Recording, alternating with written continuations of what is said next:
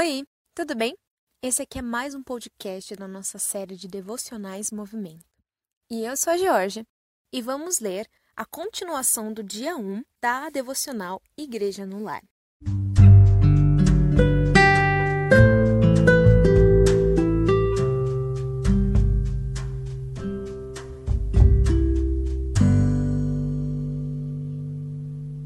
Bom, gente, continuando a devocional daqui do dia 1, nós iremos ler a parte da noite, com o título Éden como Jardim, Lar e Templo. O reverendo Elder Cadim continua nos abençoando aqui nessa devocional. E nessa leitura da noite teremos Gênesis 2, de 7 a 9 e Gênesis 2, de 15 a 17. Vamos lá. Pega aí sua caneta, seu papel, para a gente continuar as anotações dessa devocional da noite. Bora lá?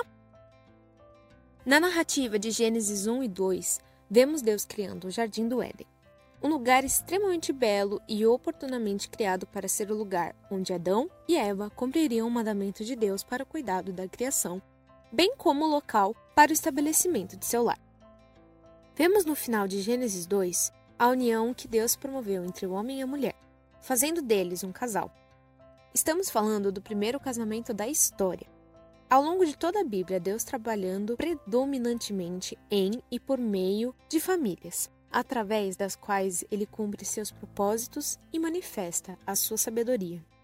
Em Efésios 3,15, Paulo diz que Deus é aquele de quem toda a família no céu e na terra toma para si o nome.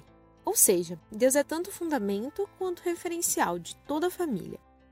Nenhuma família é bem-sucedida a parte de um relacionamento íntimo e obediente para com Deus. Vemos com isso que Gênesis não é simplesmente o início de todas as coisas, como elas cronologicamente começaram. Gênesis é, também, o padrão estabelecido por Deus para o relacionamento de obediência e submissão que seus filhos deveriam ter com ele. Por meio da ordem de que Adão e Eva não poderiam comer do fruto da árvore do conhecimento do bem e do mal, Deus estabeleceu seu mandamento aos seus filhos, um mandamento que não visava o mal de Adão. Pelo contrário, ele visava a demonstração da autoridade de Deus que ele tinha sobre Adão, bem como estabelecer a certeza de que apenas em Deus Adão e Eva encontrariam aquilo que necessitavam para suas vidas. A desobediência a essa ordem divina traria morte a eles, como infelizmente vemos acontecendo na sequência de Gênesis 3, com seus devidos reflexos, por toda a Escritura. Em uma perspectiva bíblica, obediência nada mais é do que submeter-se pronta e integralmente àquilo a que Deus estabeleceu em Sua palavra. Pela obediência, demonstramos submissão, bem como temor a Deus, que é exatamente o que Ele deseja de seus filhos. Como Jesus diz em João 14, 21, aquele que ama a Deus guarda os seus mandamentos. Pergunta 10 do Breve Catecismo de Westminster, de 1647. Como Deus criou o homem? A resposta é: Deus criou o homem, macho e fêmea, conforme a sua própria imagem, em conhecimento, retidão e santidade, com domínio sobre as criaturas. Feche seus olhos nesse momento e ore comigo. Querido Deus, agradecemos pela criação do casamento, da família, bem como pela maneira bondosa com que o Senhor tem abençoado nossa família. Nos ajude a ser obedientes, Senhor, obedientes a Ti, amando-te, Senhor, e guardando os Teus mandamentos. E é no nome santo de Jesus é que eu oro e agradeço. Amém.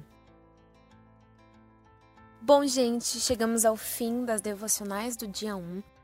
E para o dia 2, a nossa proposta é que você faça em um lugar secreto, você e Deus, a devocional da manhã e da noite. Leia a leitura bíblica como base, leia as devocionais escritas por reverendos e pessoas que agregaram nessa devocional. Vai ser muito edificante. E tamo juntos, viu? Se você quiser compartilhar alguma coisa, entre em contato com a gente através do nosso Instagram, das nossas mídias sociais. E fala aí como tá sendo. Não esquece de você também olhar pro template que a gente deixou no nosso Instagram, disponível para você baixar. E também criar um caderno, uma rotina, né? A gente sempre tá anotando as reflexões que o Senhor nos traz. E é isso aí, vejo você no próximo podcast. Um beijo!